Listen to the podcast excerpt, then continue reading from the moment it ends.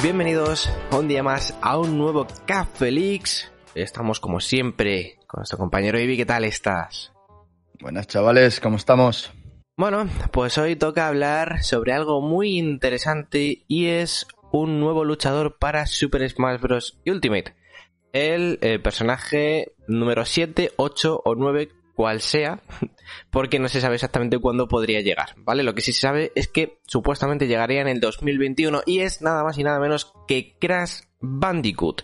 Bien, vamos a estar comentando eh, qué es lo que ha sucedido exactamente a raíz de unos documentos que se filtraron de Activision en el 2018 que han estado recogiendo varios insiders y han estado compartiendo cuál era la información de ese documento filtrado. Este documento se mencionó, por primera vez en una revista, que ahora mismo no me acuerdo cómo se llama, en el 2018 en un número de primavera en la página 97. ¿Vale? La página 97 de una revista se mencionaba por primera vez este documento haciendo referencia a lo siguiente que nos va a comentar Ibi. ¿Qué es lo que decía exactamente el documento, compañero? Bueno, básicamente este documento hablaba, para empezar, de los planes de aquí, desde 2018 para adelante, para la saga Crash Bandicoot. Era un archivo eso, filtrado de Activision. Y decía que básicamente tendríamos juegos como el Insane Trilogy, que se volvería multiplataforma. Juegos como el Crash Team Racing, que llegaría en 2019. Eso es, con DLCs. Con DLCs. Ahora sabemos que había DLCs gratuitos y solamente hubo uno de pago que era un uno dedicado a Call of Duty que se, el dinero recaudado se donó a una fundación. Sí. Y también hablaba de pues un juego de móvil que se anunció en el 2018. Sí, que, que pues, de Run creo que se llamaba. Sí. Y al final pues todo esto se ha hecho real, básicamente. Bueno, el Crash Nitro, como sabéis, ya está en Switch. Y Además de el que... Trilogy ha llegado a Xbox o PC. Eso es. Además de que también se mencionaba que querían hacer un juego nuevo de Crash llamado Crash 4, que evidentemente ha llegado este año. Crash eh, Bandicoot 4 eh, It's About Time, creo que se llamaba el juego. Sí, sí. Y eh, la versión de Switch, os preguntaréis que dónde está. Pues seguramente le ocurra lo mismo que las anteriores, que lleguen un año después a PC y a Switch, porque estas versiones siempre han llegado un año después. Debe ser que priorizan el desarrollo en Xbox y Play 4 y el siguiente año lo utilizan para hacer el port a PC y Switch y optimizarlo para esas plataformas. Eh, también ocurrió lo mismo con Spiro, si no recuerdo mal. Sí, pasó lo mismo. Eh, pero yo con esto estoy convencido que cuando saquen, o sea, el lanzamiento de Crash en Smash y el lanzamiento de ese juego va a estar medianamente ligado. Efectivamente, porque se menciona en ese documento que eh, Crash Bandicoot llegaría a Smash en 2021. O esos son los planes de Activision. Veremos si esos planes también son los de Nintendo, evidentemente, porque esto no solo depende de Activision, depende de Nintendo, de que quiera meter al personaje. Pero si está en ese documento, por algo, ¿no?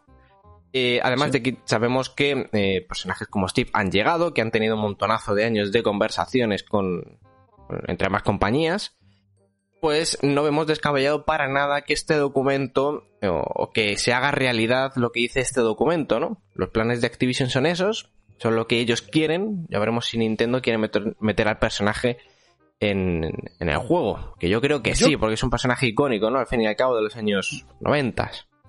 Yo creo que, que si eso está puesto, ¿no? Yo creo que ya no estamos hablando de supuesta, de a ver si Nintendo y, Como que han cerrado el trato, ¿no? Puede ser. Sí, sí, en plan que está el trato cerrado, que, ¿sabes? Tú no, tú si haces un documento para cinco años para tu franquicia, lo haces con cosas que van a pasar o vas a hacer. Lo que pasa es que a lo mejor ponen eso y el desarrollo, vale, uno podría no haber empezado, ¿vale? Podría, crees para más de aquello no se está desarrollando, pero eso, el trato cerrado ya podía estar, porque a lo mejor eso es como el caso de Steve, que ya se llevaba tiempo hablando. Pero bueno, yo te digo, si esto, si esto es así, a mí me parecería muy raro, salvo que después eso te dijeran, esto queda como queda horrible, lo cancelamos, ¿sabes? Mm. Cada uno por su lado y punto. Pero a mí me parecería muy raro que pongan esto y que dijeran, a ver si a Nintendo le gusta, no, amigo, no, ¿sabes? Se supone que es una, una línea de plan para tu franquicia Entonces tú tienes que estar seguro de, de, para dónde va a ir. Entonces yo creo que ahí ya estaba el trato más que cerrado. Y que bueno, que una cosa te voy a decir. Yo creo que el próximo personaje no va a ser Crash. Yo, estoy, yo creo que no. No, va a ser el seguramente. Seguramente no sea Crash. Porque el siguiente yo creo que va a salir a principios del año que viene. Pero yo no creo que sea Crash, la verdad. Yo creo que se va a ir más para verano del año que viene, aproximadamente. Por ahí, lo vería. Básicamente, primero saldría el juego en Switch y luego llegaría el personaje. sería, lo más, sería, lo más, lógico que pudiesen hacer. Y bueno, Ivy, eh, aparte de esto, ¿tú ves posible, ¿vale? De forma realista, que llegue, que llegue el personaje como tal. No te hablo del documento. ¿Tú veías posible antes de, de que se filtrase ese documento, de que se compartiese la información que Crash pudiese llegar a Smash? ¿Lo veías difícil o lo veías probable? ¿Qué porcentajes de probabilidad le dabas antes de eso? Mira, pues yo te voy a ser sincero, en cuanto a desarrollo, eh, es muy fácil de hacer Crash en Smash, porque tiene un moveset el cual se adapta bien a lo que es Smash como tal. ¿Sabes? En plan, lanzas, ahora con lanzas TNT, haces espirales. No Me refiero. Eh, Crash tiene. O sea, lo que, las posibilidades que te da el juego son fáciles de aplicar, no es como en el caso de Steve, ¿sabes? Sí, son bastante fáciles, sí. Y yo al principio, cuando, cuando la gente hablaba de esto, yo era un poco escéptico, la verdad. Era, era como, vale, es, es Crash. Pero con el lanzamiento de Steve, Eres sobre todo escéptico por cómo son los japoneses, más que nada con sus franquicias, ¿sabes? Mm. Y Crash no es japonés, vale, Steve tampoco, pero fue por eso, ¿no? Fue como cuando llegó Steve fue como, vale, esto puede pasar. O sea, Crash puede llegar a Smash sin duda alguna. ¿Por qué es eso? Por ejemplo, a Dante lo veía muy probable porque es de Capcom, es japonés, ¿sabes? Al Monster, al, cazador también, pues Capcom. a Banjo, Banjo también era muy probable porque era una franquicia icónica de Nintendo en el pasado. Entonces sí que era muy probable que llegase. Pero otros personajes como Steve eran difíciles, sobre todo por las pautas que dio Sakurai hace un tiempo de cómo elegía los personajes, que tenía que ser japonés, que no, que no procediese de otra forma que no se fuesen videojuegos originalmente, es decir, que no sea anime, ese, ese tipo de cosas. Eh, también dijo que, eh, pues, lo, lo que ocurría es que Nintendo le daba el personaje y él decía si lo podía incluir o no que esto ya se confirmó con Steve. Fue Nintendo, no sabemos quién. Yo creo que fue Iwata. ¿eh? Yo creo que fue Iwata el que fue a Sakurai y le dijo, oye, vamos a meter a, a Steve de Minecraft en Smash. Yo creo que fue Iwata. No lo dijo. Iwata antes de. No lo dijo directamente. Pero yo creo que fue Iwata porque sabéis todos que Iwata le pidió a eh, Sakurai que hiciese un nuevo juego de Smash para Switch porque Sakurai no quiere hacer más juegos de Smash. Nunca quiere hacer más juegos de Smash hasta que, bueno, alguien le convence. Yo creo que este va a ser el último juego de, Smash. Luego lo, luego lo, lo ampliamos esta información del por qué podría ser el último juego de Smash, pero es eso. Antes de, esto era muy difícil de que llegase, sobre todo por las pautas que dio en su día Sakurai, de cómo elegían eh, el elenco de Smash, sobre todo el que tenía muy en cuenta que fuese japonés el personaje. Pero parece que eso ha cambiado. Claro, claro, esto ha cambiado.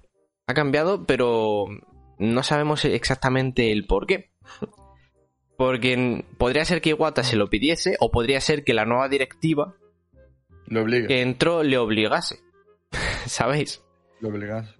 Podría ser. A, ver, yo, yo soy escéptico con eso. La gente dice la gente dice, no, es que le obligaron a. Lo ha metido porque quería hacerlo. Sí, sí, sí, estoy, estoy, convencido. Actualmente, chavales, como. O sea, Sakurai no es un desarrollador cualquiera. Sakurai es conocido en el mundo de los videojuegos, ¿sabes? No está al mm. nivel de Kojima, pero es conocido, ¿sabes? Medianamente. En Japón, sobre eh, todo. En Japón, exacto. O sea, Sakurai da un paso fuera de Nintendo y tiene millones de empresas con contratos delante suyo diciendo, trabaja para nosotros, colega. ¿Sabes? A ah, PlayStation, para que haga un PlayStation All Stars.